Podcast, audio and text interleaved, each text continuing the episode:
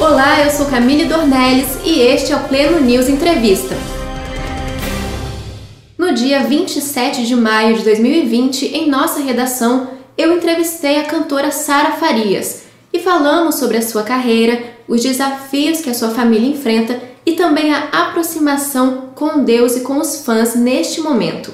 Sara, muito obrigada por você aceitar o nosso convite e voltar aqui para o Pleno News Entrevista.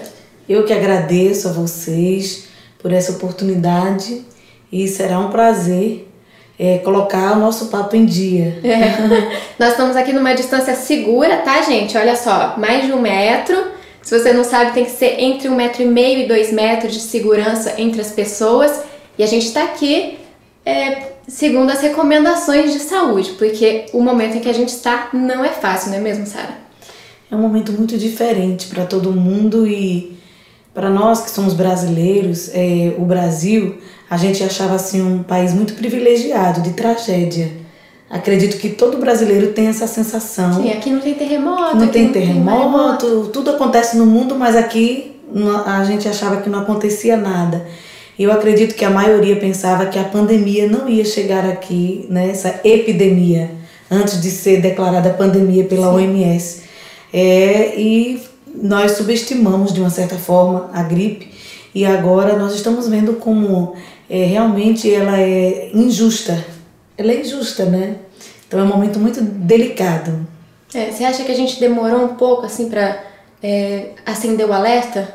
Sim, é, demorou cair a nossa ficha, é, justamente por essa crença que o brasileiro tinha que tudo poderia acontecer no mundo menos aqui. É, tá tão longe, não vai chegar aqui, uhum. né? E demorou sim cair e em muitos lugares, inclusive do Nordeste, as pessoas vieram entender a gravidade da situação agora, né? Uhum. Porque é, como o Nordeste é mais é, é menos acessível, né?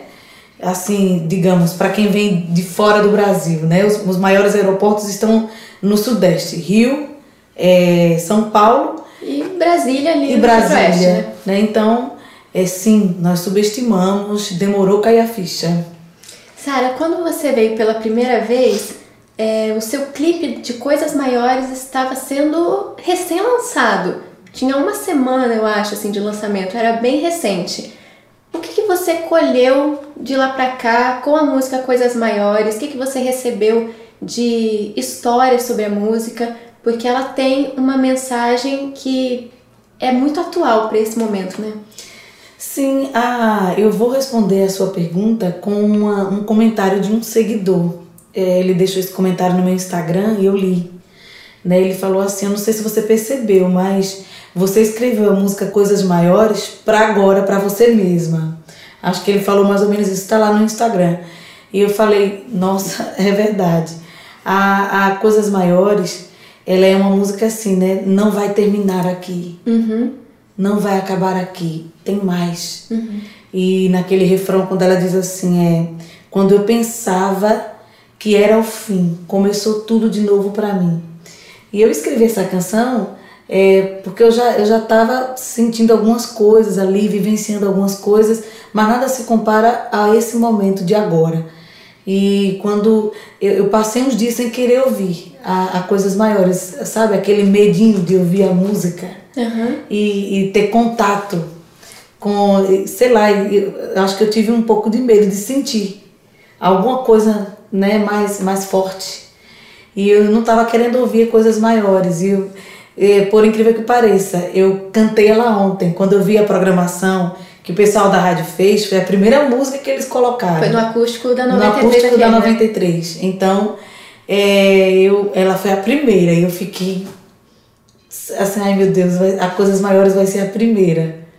E aí, mas foi lindo, porque quando eu cantei, é, eu me senti assim, é, como se eu estivesse fazendo no lugar certo, encaixada no lugar certo, cantando a música para aquele momento, mas até que depois a minha voz ficou meio embargada. Se você, para quem já viu a live, vai observar isso. Aí eu cantei a, a, a Só Quem Tem Raiz ainda meio assim, e depois a voz voltou. então, essa é a, é a minha experiência com as coisas maiores de agora. E sim, colhemos muitos testemunhos da música Coisas Maiores e ainda estão chegando, né? Testemunhos lindos, Uhum. né? Pessoas que, é, inclusive está lá nas mensagens, né? Muita gente dizendo, eu tenho ouvido a música Coisas Maiores. Ontem mesmo tem uma mensagem de uma mãe falando que tem ouvido a canção Coisas Maiores e que Deus tem renovado a perspectiva, a perspectiva dela. Né? Então é muito importante, né? É o que a gente está precisando agora, né? De perspectiva e de esperança para poder passar pelo, por esse momento difícil, né? Sim, é, eu, eu, essa pandemia, ela, ela, ela tem deixado uma, uma dúvida muito grande nas pessoas. O que vai acontecer depois? Sim. Como será a retomada pós-pandemia? Principalmente para quem perdeu, é, não só entes queridos, mas para quem perdeu o emprego, para quem está tá cheio de dívidas, para empresários, é, vendedores ambulantes, autônomos. Então, tá todo mundo assim, o que vai ser depois de tudo isso? Uhum. O que é que vai acontecer? Uhum. Como é que vai acontecer? E nesse momento só Deus. Sim. Só Deus para criar algo novo para socorrer essa multidão de pessoas. Então, é, nós precisamos de perspectiva e um dos e um, um fator muito presente na maioria das pessoas que começam, cometem o suicídio é a falta de perspectiva. Né? Você conversa é, com pessoas que lidaram com quem se suicidou e a maioria das pessoas diz ele não tinha mais perspectiva de futuro. É muito perigoso. É grave, muito é grave. grave. Mas eu quero dizer que Deus tem mais. E se você, se tudo se abalou, né, e você tá aí de pé, é porque ainda não chegou a sua hora. Deus tem mais para você. Sim, Sara. É, nas músicas que a gente vê que ganham os corações das pessoas através da sua voz, você canta muito sobre isso, sobre ter esperança que Deus está fazendo melhor, em superar as dificuldades. Tem isso na Coisas Maiores, na Sobreviver, na Só Quem Tem Raiz. São músicas muito poderosas com essa mensagem. Queria saber como que é esse seu processo de criação e de recebimento, acolhimento dessas músicas. Não é, não é um processo não é um processo confortável, é, é doloroso. Eu já tentei fazer músicas normal, assim, sem estar sofrendo. Eu não consigo fazer. Não consigo. Elas vieram é, de sofrimento, então, é, de experiência quando, isso, mesmo sua. Assim, quando é, é, as pessoas começaram a descobrir que eu era compositora, muitos colegas começaram a me pedir músicas. E eu tentei escrever. Eu tentei. Uhum. Mas eu não consigo. Eu, eu começo, não termino. Depois eu acho que não tem sentido e tal. Eu falei, eu digo, gente, eu não consigo, né? Mas pode até ser que um dia eu consiga, né? uhum. né? Mas até o, o, o, momento de agora, eu só consigo fazer música passando, passando por, por aquilo ali. E não é um processo assim muito bom, não. E nesse, nesse meu mais último processo que eu tô passando, logo no começo, quando eu descobri é, a, a, as doenças que a minha filha tinha, que é mais de um órgão, teve, da Aurora, né? Da Aurora. É, teve um, um momento que eu falei assim: se isso for para escrever música, eu não quero mais fazer música. Eu falei isso, né? E eu disse: ai meu Deus, eu não quero mais fazer música, não quero mais fazer música. E, e teve um dia que eu falei isso, e a gente está fazendo essa entrevista aqui, a minha assessora Neide está aqui também, ouvindo a, a nossa entrevista, e eu falei assim no carro, nós estávamos indo para uma agenda, e eu falei assim: se tudo isso for para fazer música, Neide, eu não quero mais fazer música. E tinha um pregador pregando no som do carro. É, e na hora o pregador falou assim: não deixe o diabo roubar a sua música. Foi. Ficou aquele silêncio no carro, porque eu tinha acabado de falar isso. Né? Ficou aquele. O quê? O que é isso? Né? Então, assim, o processo é doloroso. Eu, é, todos esses hinos têm uma carga emocional muito grande. E a gente sente isso, que é bem pessoal. É, é, é uma carga emocional muito grande. E, mas eu, eu me sinto feliz é, depois que passa. E aí eu vejo assim, é, realmente, Deus queria é, tocar outras pessoas. Porque tem sofrimento uhum. que a gente só entende quando a gente ou convive com quem está passando ou quando você mesmo passa. Uhum. Você falou sobre a Aurora e eu quero que você se sinta livre para falar sobre o assunto porque ainda é recente, mas queria entender como que a gente conversou sobre isso ontem, antes da gente gravar agora, e você falou que ainda não sabe como lidar com a situação, o que dizer, mas que viu a sua filha Ana é, sendo movida por Deus. E eu queria saber como que foi esse processo todo, desde que vocês tiveram que enfrentar a realidade da doença da Aurora e também a perda dela, como que a sua família lidou com isso e o que, que você viu é, como o agir de Deus? É, assim, o meu luto começou desde o dia que eu descobri o que ela tinha, porque não era uma, uma alteração simples eram alterações importantes em órgãos nobres, né, como o cerebelo, é, o rim e o coração. Então, meu luto já começou ali. Então, é, o meu sofrimento já começou ali, o meio do meu marido. Foi uma, uma queda, é assim que eu descrevo. E eu ainda não sei falar mesmo, eu ainda não entendo o propósito de tudo isso. Eu sei que Deus sabe o que faz, é, e eu estou naquela fase de buscar o aperfeiçoamento. Estou naquela fase assim, Senhor, o, o, que, é que, eu, o que, é que o Senhor quer de mim com tudo isso? Que é que o Senhor quer de mim? Eu estou nessa fase e não chegou ainda a resposta, ainda não chegou. É, e, e, pela primeira vez na minha vida, eu não estou escondida no sofrimento. Né? Porque eu, eu, tá, é, eu sou um bicho do mato. Na hora que eu estou sofrendo, eu me isolo até eu atingir aquela fase de iluminação e entender o que aconteceu e ter uma resposta e tal. Uhum. Aí é que eu saio da minha caverna. Uhum. Dessa vez eu fiz diferente. Né? Quando é, o pessoal me chamou para vir fazer o acústico da 93 e por isso eu estou aqui com você uhum. hoje, né? É, eu falei, fiquei ali perguntando a Deus se era para ir, se não era e fiquei pedindo conselhos às pessoas próximas e eu resolvi vir contra o meu modus operandi. Uhum. E o que eu posso falar do que a gente viveu na nossa família foi que é, nós, eu e meu esposo, nós ficamos mais unidos. Eu, eu vi o, o mais virtude ainda do homem que eu casei, né? Porque você sabe que no casamento com a convivência, às vezes a gente no, no, meio do dia a dia ali vão aparecendo os defeitos que no namoro a gente não vê, né? É. No namoro aí você não vê nenhum defeito.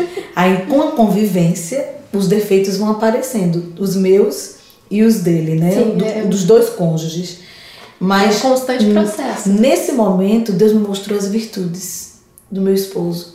Ele foi o tempo todo muito forte para mim. Se preocupou muito comigo e também vi o que nós temos construído dentro da nossa filha Ana, de 5 anos. Porque muitas vezes a minha filha me via ajoelhada, chorando muito, e teve um dia que ela chegou com um copo de água. Né? Eu, eu me emociono. É, ela disse: Mamãe, eu vim trazer um copo de água. Ela com 5 anos. E ficou sentada do meu lado sem fazer nada. Nossa, mas é o suficiente, né? Só ali sentada. É, teve outro momento assim que eu tava, ela me viu muito diferente. Eles dois, né, me viram é, como eles nunca tinham me visto nesse período, né? Eles, eu sempre ali muito forte, muito forte. Mas nesse período eles me viram mais, muito mais frágil. Uhum. Então teve um dia que ela mesma colocou a mão na minha cabeça. Ela colocou a mão na minha cabeça Teve outro Nossa, dia, cinco sim, com cinco anos, gente. É, é, teve um dia que ela, ela pegou o meu celular. E você sabe que essas crianças de hoje elas sabem tudo do digital. Tudo. Né? Ela, eu estava no, na minha cama assim, sentada é, e, estava chorando. E aí a minha filha pegou o celular e falou assim: Mamãe, por que você não coloca aquela música que você gosta? de sacerdote ao rei. Essa, essa música, na verdade, é uma música do Voz da Verdade que se chama Tabernáculo. E eu orava muito com essa música no, quando eu descobri tudo, logo no mês de janeiro. É, quando a minha filha faleceu, Eu não conseguia ouvir nada, não conseguia fazer nada, só chorava, chorava. E, e a minha filha disse assim: Mamãe, por que você não escuta aquela música de Sacerdote a Rei? Uhum. E ela procurou a música no aplicativo e não achou, porque o título da música não era esse. Ah, é. Então falei para ela: o nome da música, filha, é Tabernáculo. Ela achou a música, colocou e saiu. E eu fiquei lá tocando a música. Nossa, depois, a sensibilidade sim, né, das crianças. Depois ela voltou com um bebê. Um bebê dela de brinquedo uhum. e colocou do meu lado. Então, assim, é, se tem uma coisa que acontece só em momentos difíceis é que você descobre é, como o, nós somos curados através do outro. Sim. Sabe? Como os relacionamentos são importantes, como Deus usa quem está perto de você para lhe levantar, para lhe consolar, sabe? Uhum. Então, assim, e eu vi que é, o que nós estamos construindo dentro da nossa filha Ana Vitória, que ela orou, ela fez tanta coisa, assim, que eu não jamais esperaria de uma criança de 5 anos. Então, é, por enquanto, o que eu posso falar é, dessa experiência são o que aconteceu dentro da minha casa, sabe? Uhum. É, por enquanto é só isso.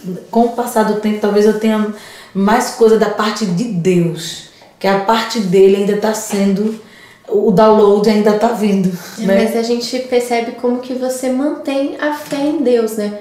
Mesmo não entendendo por que, que as coisas acontecem como acontecem. Eu acho que essa já é uma mensagem extremamente forte para as pessoas que estão sofrendo alguma coisa, principalmente nesse momento. Como a gente já falou, tem muita incerteza, muita é, muita falta de perspectiva, né? É bom a, a gente saber de uma coisa. Deus não criou o mundo é para ser um mundo com doença, tá? Para ser um mundo triste. É, não foi essa a ideia de Deus. Adão e Eva, eles eram é, seres é, com saúde plena. Uhum. Com saúde plena e criados para ser eterno. É por isso que nós não aceitamos a morte porque nós temos a semente da eternidade, tá? Quando o homem pecou, quando o homem caiu no Éden, então, junto com a queda veio a, a morte, as doenças. Uhum. E você diz, meu Deus, mas por que Deus é culpado de tudo que está acontecendo? Deus, não. Deus entregou o governo da terra ao homem. E o homem decidiu que ele, lá no Éden, ele decidiu que ele não ia seguir o plano à risca. Então, nós até hoje colhemos isso. E é, diante de, de tudo que está acontecendo, quando você tem, eu olho para o que Deus fez na minha vida, Deus tem crédito na minha vida. E a, a única coisa que eu podia fazer era adorar a Ele. Sabe, dizer, Senhor, eu. Mas logo no começo veio a, o questionamento, veio a revolta, veio tudo. E eu entendi que naquele momento Satanás podia se aproveitar daquilo ali para fazer com que eu quebrasse a minha aliança com Deus. Uhum. Eu acho, eu, eu imagino aqui ele olhando de longe, dizendo agora ela vai quebrar a aliança. Porque, como diz o paulista, foi punk. foi punk.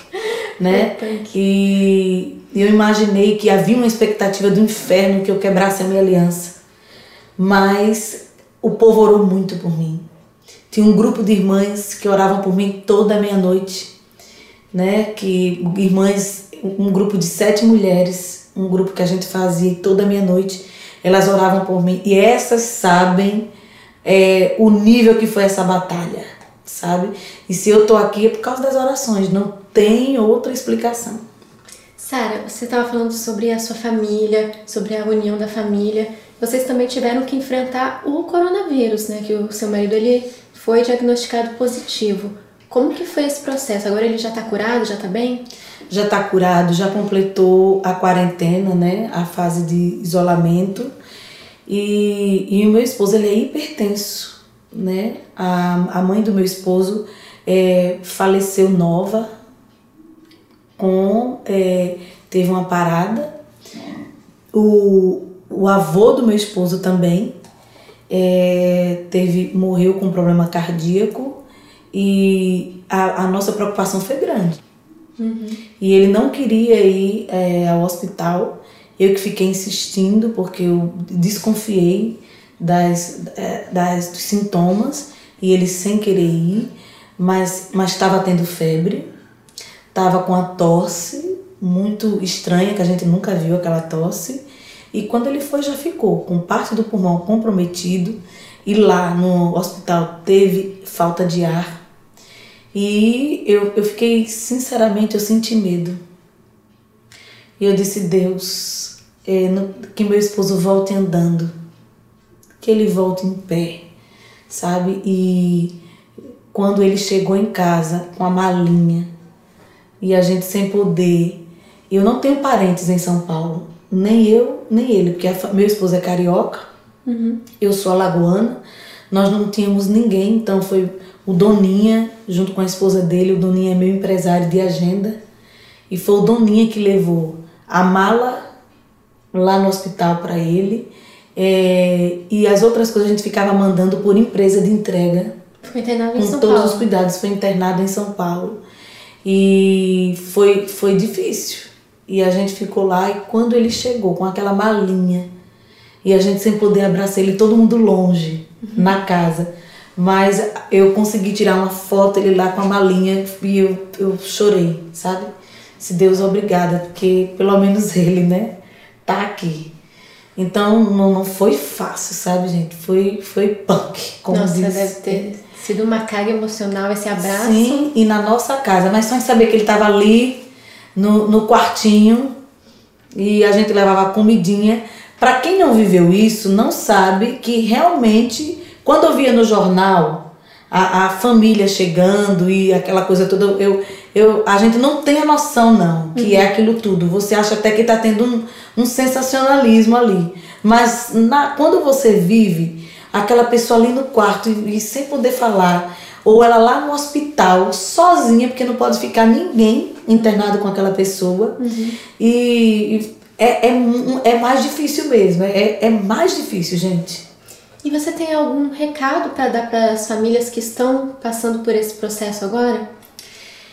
É, tudo que você puder fazer de fé, né?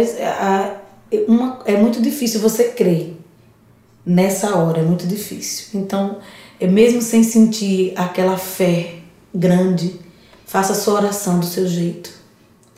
Aproveite, fique com a sua família, se está ali em casa, viva aquele momento.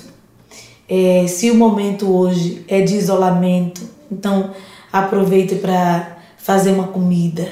Aproveite esse momento de estar tá na mesa, olhando um para o outro.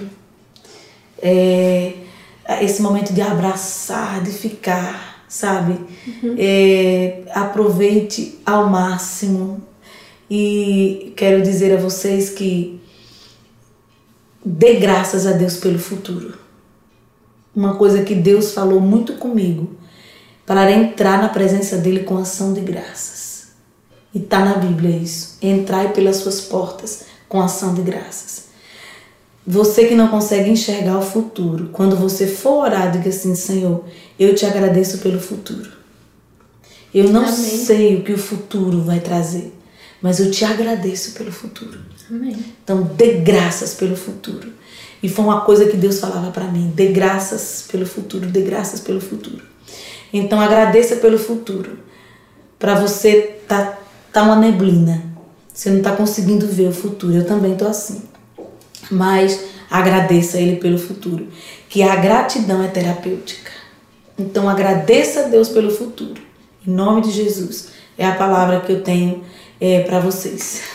E Sara, para a gente terminar essa entrevista, você sempre trabalhou com os jovens da igreja, com a juventude da igreja, como uma líder jovem. Mês de junho é o mês do, dos namorados, dia 12 dia dos namorados, e muita gente vai passar esse dia dos namorados de uma maneira diferente. Alguns vão passar longe, vão ter que fazer é, algum jantar aí com o celular, fazendo videoconferência. Queria que você desse uma mensagem para os namorados que vão ter que enfrentar esse dia de uma maneira diferente. É, seja, seja criativo e, e se sinta assim, é, como é que eu posso dizer, sabendo que nós estamos vivendo um momento histórico. É, muitos tão, é, acreditam que Jesus vai voltar, eu também creio. Né? Eu, eu creio que nós estamos sendo preparadas para a vinda de Jesus. É, então, é, tenha essa consciência de que o momento é histórico.